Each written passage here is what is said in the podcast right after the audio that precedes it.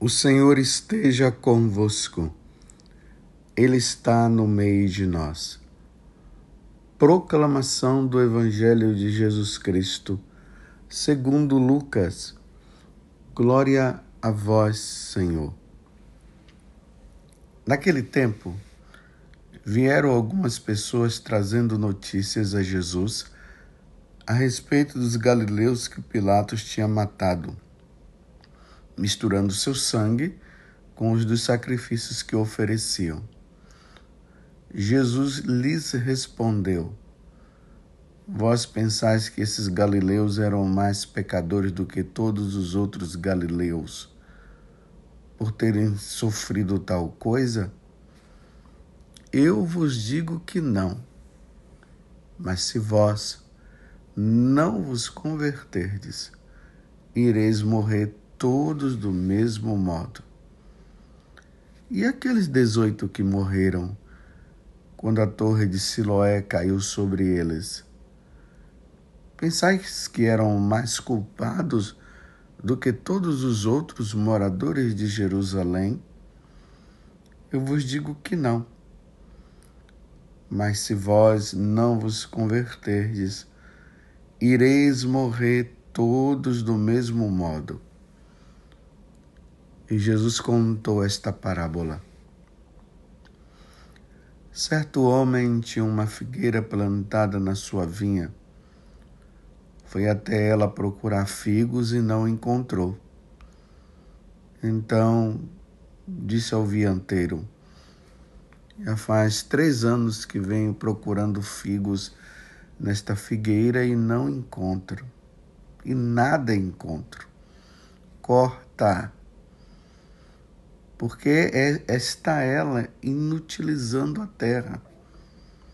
Ele, porém, respondeu: Senhor, deixa a figueira ainda este ano, vou cavar em volta dela e colocar adubo. Pode ser que venha a dar fruto. Se não der, então tu a cortarás. Palavra da salvação. Glória a vós, Senhor. Meus irmãos e minhas irmãs, hoje a igreja celebra a memória de São João Paulo II, o João de Deus, a bênção, João de Deus.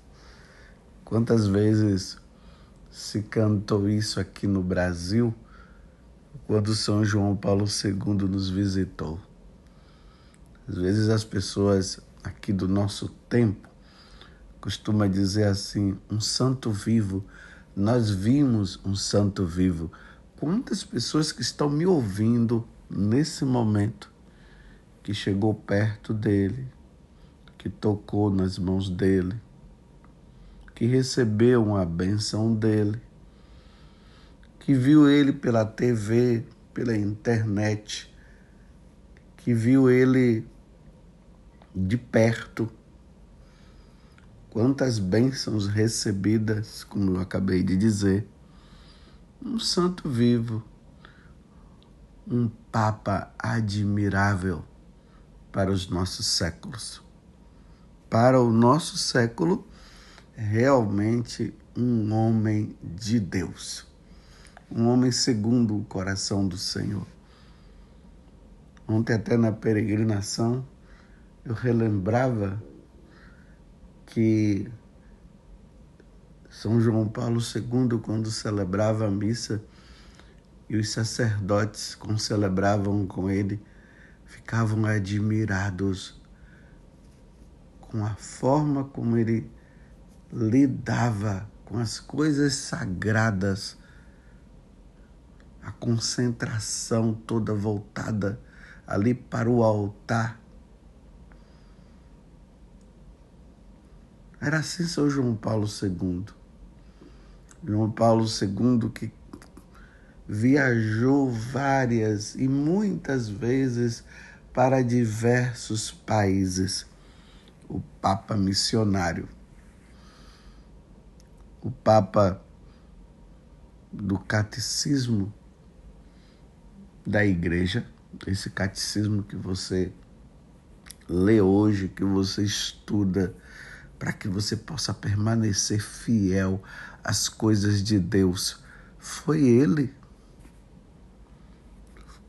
Foi Ele que colocou esse grande legado nas nossas mãos. Esse é o João de Deus. Ele que canonizou Santa Faustina, a, a festa da misericórdia foi promulgada por ele, tanto que foi naquela Páscoa da, do dia 2 de abril de 2005, ali na vigília do segundo domingo da Páscoa ou da Misericórdia Divina, que São João Paulo II foi ao encontro do Pai. A igreja toda rezando, uma vigília atrás da outra, e a igreja pedindo que Deus até nem permitisse que ele morresse, porque ele era tão amado e querido. Mas como todo santo é assim, ele era amado e era odiado. Mas graças a Deus o número dos que o amava, dos que os amava, era muito maior. E foi nesse dia que a igreja rezava que após a celebração da Eucaristia, porque ele estava em cima da cama, e lembremos que tudo aconteceu devido também àquele tiro que ele tomou, porque São João Paulo II era um homem vigoroso, subia as montanhas e tudo, e por causa daquele tiro que ele tomou, a saúde dele foi ficando debilitada. Não esqueçamos também que ele foi lá e deu o perdão àquele homem que tentou atirar ou que atirou para matá-lo. E era um bom atirador. Ele ficou até admirado como é que pode, como é, como aquela bala não, não o matou. E São João Paulo II reafirma que foi a mão de Nossa Senhora que tirou aquela bala. Nós que estamos nessa peregrinação, nós tivemos a graça de estar lá em, em Fátima.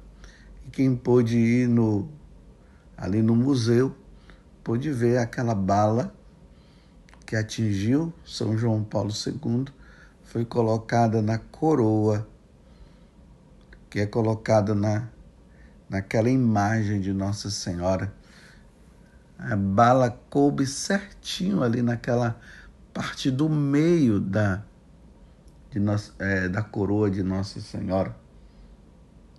Ele que deu perdão para aquele homem. Então, como eu estava falando antes, no dia 2 de abril de 2005, na vigília do segundo domingo de Páscoa, o da Divina Misericórdia, estava São João Paulo II falando com aquela camareira que sempre o ajudou, falando no ouvido dela: Deixe-me ir para a casa do Pai. E horas depois, ele faleceu e foi para a casa do Pai. E a igreja, vendo a santidade daquele homem, já gritou que ele fosse canonizado o mais rápido possível. Eis um santo que nós vimos com os próprios olhos. Mas não vamos somente nos admirar com a santidade de São João Paulo II. Eu recomendo, meus irmãos, que nós sejamos santos, como ele foi santo Hoje, na primeira carta de São Paulo aos Efésios, ele diz que cada um de nós recebeu a graça na medida em que Cristo lhe deu. Então, Deus nos concedeu a graça. Não foi só para São João Paulo II, que é o santo de hoje, mas essa graça foi concedida a mim e a você. Vamos lutar, vamos pedalar, vamos fazer de tudo para sermos santos. Ainda mais neste mundo onde as pessoas não querem saber de Deus. Aonde as pessoas deram as costas para Deus. Ontem nós estávamos ali num passeio dessa peregrinação aqui em Paris, onde nós estamos e demos uma parada para ir ver ali a Torre Eiffel. Enquanto as pessoas olhavam ali admirados a Torre Eiffel, eu ficava observando as pessoas que estavam ali de um lado para o outro, andando. E a diversidade é muito grande de povos. Tantas coisas que eu via, meu Deus do céu. E eu me perguntava, meu Deus, como está a vida dessa, dessas pessoas? Será que elas se voltaram para Deus? Será que são pessoas que querem saber de Deus, que amam a Deus? E ali eu vi uma duas adolescentes que estavam assim, uma próxima da outra, conversando com mais uns três amigos. Aí de repente eu vi que elas se abraçavam, se acariciavam, se beijavam. E ali eu relembrei dessa passagem da Sagrada Escritura que um homem não deve deitar com outro homem, ou uma mulher não pode deitar com uma outra mulher, porque isso é uma abominação a Deus, porque esse ato vai contra a natureza, porque Deus criou homem e mulher. E o homem e a mulher se unem para a para procriar não é só para ter prazer, mas é para procriar. E ali buscando aquele prazer que Deus abomina. É Deus quem abomina. É Deus que não quer. Mas sei, as leis civis contribuem para isso, mas esse mundo onde, onde os filhos de Deus deram as costas para ele,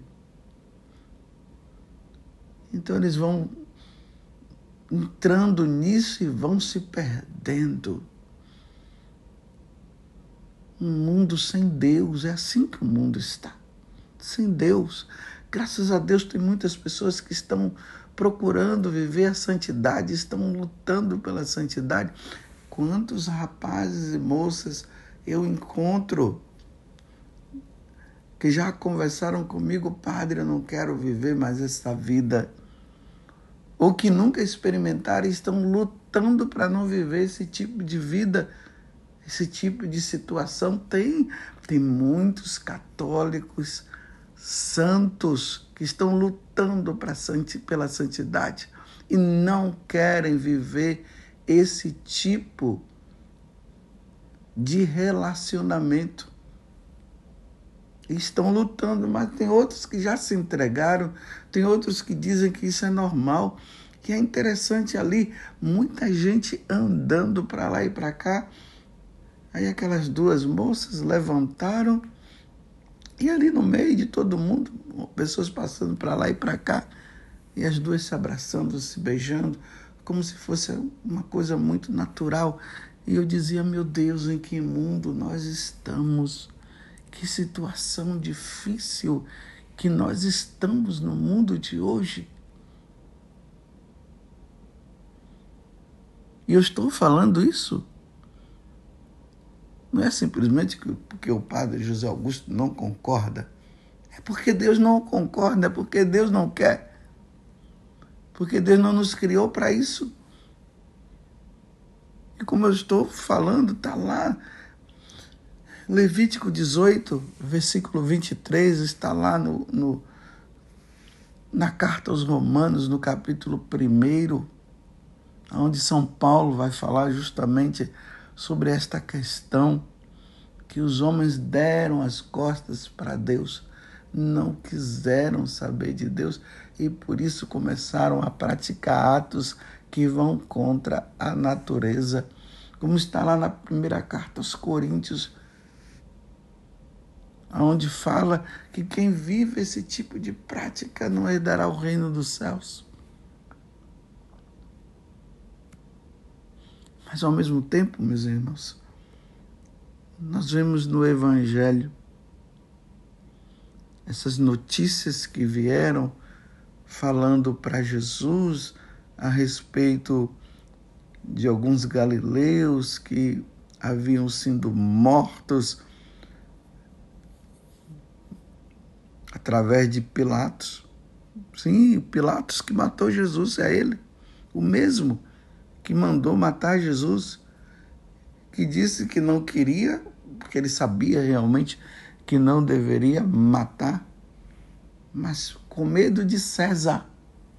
Porque o povo disse: se você não matar Jesus, se você não o crucificar e matar, nós vamos apelar para César, nós vamos levar para César. Então ele, com medo de que César pudesse repreendê-lo, e Jesus disse que nós não podemos ter medo daqueles que matam o corpo, mas sim aquele que depois que matar o corpo possa levar a alma para o inferno.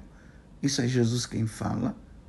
Ele, por respeito humano, mandou matar Jesus e lavou as mãos antes para dizer: Olha, eu não tenho culpa nenhuma a respeito disso. Como que ele não tinha culpa nenhuma? Claro que ele tinha. Foi ele que deu a ordem, por respeito humano. Então aqui está falando, né? Mais uma maldade de Pilatos, que havia matado alguns galileus e misturado seu sangue com o sangue do sacrifício que era oferecido no templo, no templo de Jerusalém. Que sacrilégio que Pilatos cometeu. E aí Jesus olha para eles e diz: Vocês pensam que vocês eram mais pecadores do que eles para eles morrerem dessa forma? E aí Jesus diz: Se não vos converterdes. Vocês estão vendo, meus irmãos, a palavra importante para a santidade é essa. Se não vos converterdes se não houver uma mudança de vida. E aí ele prossegue falando da que uma torre, a tal torre de Siloé, caiu também sobre 18 pessoas. Imagina, a torre estava lá e para nós que estamos nessa peregrinação, indo agora para Medjugorje. Tivemos a graça ontem de estar lá na, na, na rua do Bac, onde aconteceu a aparição de Nossa Senhora das Graças para a, para aquela santa, Santa Catarina Laboré, nós tivemos a graça de poder estar lá. E agora estamos indo para Medjugorje. Então, estando aqui, imagine se nós recebermos, recebêssemos esta notícia também que a torre, a torre Eiffel caiu. Deus me livre de acontecer uma fatalidade dessa mas a Torre Eiffel caiu e matou muitas pessoas pelo tamanho dela.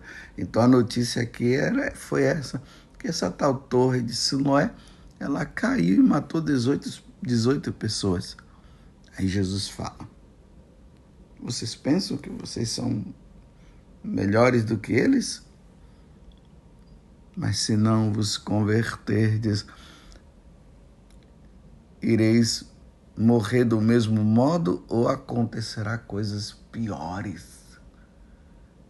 Se não vos converterdes, as tragédias podem acontecer, podem, mas a, a questão é como, em que situação que morreu, qual a condição que morreu. Morreu santamente ou não? Então, primeiro que nós não podemos nos comparar e achar que nós somos melhores do que ninguém, mas ao mesmo tempo nós temos que olhar e ver que, graças a Deus, tem situações que nós não estamos vivendo. Aqui eu falo para os católicos e deveria ser assim, e para nós católicos de um modo geral. Mas tem católicos também que estão vivendo uma vida totalmente errada. Então Jesus está nos levando a uma tomada de consciência se não nos convertermos, coisas piores poderão acontecer. E o que é essa coisa pior, se não a condenação eterna? Eu repito, e o que é a coisa pior, senão a condenação eterna? Morrer em pecado, em estado de pecado mortal, isso jamais, não pode ser para nós, não. Irmãos, eu estou convidando você, vamos ser santos. Se hoje nós comemoramos a entrada de São João Paulo II no céu, porque ele foi para o céu, por isso a igreja o canonizou. Vamos ser como ele. Vamos ter essa consciência de até dizer como ele nos últimos momentos da nossa vida. Preciso ir para a casa do Pai. É para lá. É para lá que nós somos convidados. Mas temos que ir santamente. E aí Jesus conta essa parábola que eu convido você a lê-la novamente, ler toda essa passagem do Evangelho. Nós estamos no capítulo 13, do versículo 1 a 9 do Evangelho de São Lucas, onde Jesus vai falar justamente dessa figueira que não estava dando frutos que ele já tinha mandado cortar, porque não estava dando frutos. O frutos aqui é de santidade. São Paulo diz que nós precisamos ser santos, porque se nós não formos santos, nós não veremos a Deus. Então, aquela figueira não estava dando frutos. E essa figueira pode ser eu e pode ser você. E aí, se você se pergunte, você está dando fruto ou não? E aí mandou cortar. Aí os trabalhadores disseram: não, não corta ela agora, nós vamos adubá-la. E daqui a um ano, se ela não der frutos, aí nós podemos cortar. Veja a intervenção daqueles homens. Não, não corte. Nós podemos até dizer: não é isso que Nossa Senhora está fazendo nessas aparições? Essas aparições que nós vimos, nós aqui que estamos nessa peregrinação, em Fátima, em Lourdes, aqui em Paris, Medalha Milagrosa, onde Nossa Senhora está fazendo esse convite penitência, penitência, conversão, essa sequência de aparições de Nossa Senhora. Primeiro, ela aparece ali em 1830, aqui em Paris. Depois ela aparece em La Salette depois ela aparece em Lourdes. depois em Fátima, e Fátima é como um resumo dessas aparições. E aí, em 1830, nós podemos ver é, a Revolução Francesa, o mal que a Revolução Francesa foi causando. Depois, em 1917, a aparição para os três pastorinhos, aonde a, os efeitos da Revolução Francesa, que foi culminar no comunismo na Rússia, onde Nossa Senhora pediu a consagração, o efeito do comunismo que vem feito no mundo, que está acontecendo no mundo, e aí o ateísmo, esse ateísmo prático, que entrou até na igreja. E olha a situação que nós estamos vivendo hoje. Porque o comunismo traz como consequência o ateísmo. Nossa Senhora, nessas aparições, vem nos advertindo como aqui no Evangelho está se falando. Não, agora não, agora não. Vamos cavar em volta dela e colocar adubo, adubo porque pode ser que venha dar fruto. Agora não. E ali Deus, aqui no caso, né, dentro da metáfora, vamos dizer agora traduzindo, então Deus disse: "Tá bom, vamos deixar, não corta agora não". E aí os próprios agricultores estão dizendo: "Se não der, então tu a cortarás". É assim, meus irmãos. Nossa Senhora, ela vem advertindo. Deus a mandou-a para advertir, mas vai chegar o um momento que, se não nos convertermos, se não dermos frutos, não vai ter o que fazer. Isso é depois da morte. Deus me livre. Ouvi de Jesus, afastai-vos de mim e ide para o fogo eterno esse ateísmo que está no mundo. É por isso que nós encontramos homem com homem, mulher com mulher. É por isso que está aí essas questões de aborto, essas questões de ideologia de gênero. É por isso que hoje nós encontramos pessoas entrando nas igrejas, na igreja católica e, e cometendo sacrilégios em cima de sacrilégio pegando o sacrário jogando no chão as hóstias consagradas, que é a presença de Jesus. As pessoas matando umas e outras assim, olha, como se mata um inseto. Ódio no coração das pessoas. Uma oposição ao sagrado, a perseguição à igreja e está Nossa Senhora dizendo: meus filhos, se convertam, mudem de vida, para não acontecer coisas piores. E os homens, cada vez mais, a maldade crescendo, a maldade crescendo. Aonde nós vamos parar, meus irmãos? No céu ou no inferno? Me desculpe eu dizer assim, mas é a verdade. Aonde nós vamos parar? No céu ou no inferno? Eu espero que você e eu paremos no inferno, no céu, me desculpa. Eu espero que nós possamos ir para o céu. É tempo de preparação, meus irmãos, para irmos ao céu. E tem aqueles que não acreditam que o céu exista, que o inferno exista. Existe, né? Tem aqueles que negam, mas negando ou não negando, não vai mudar nada. O céu vai continuar existindo e o inferno também. O inferno para aqueles que não levaram uma vida santa e o céu para os que levaram a vida santa. Hoje, comemorando a vida, celebrando São João Paulo II, que já está lá.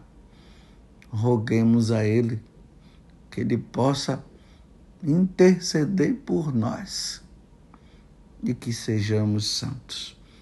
Vamos ser santos, meus irmãos. Não vamos permitir que essas ideias comunistas entrem na nossa vida ou entrem até no Brasil. Não vamos permitir. Tudo está nas nossas mãos. Tudo está nas nossas mãos.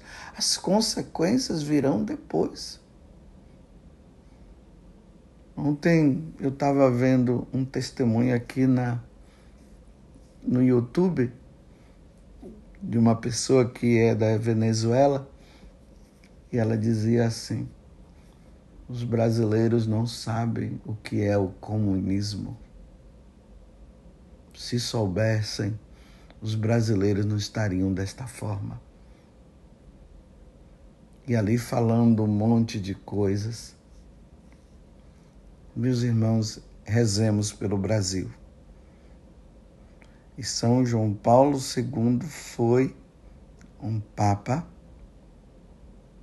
que se preocupou muito com o comunismo, se preocupou muito com a chamada teologia da libertação, que é uma forma de comunismo cristão, viu?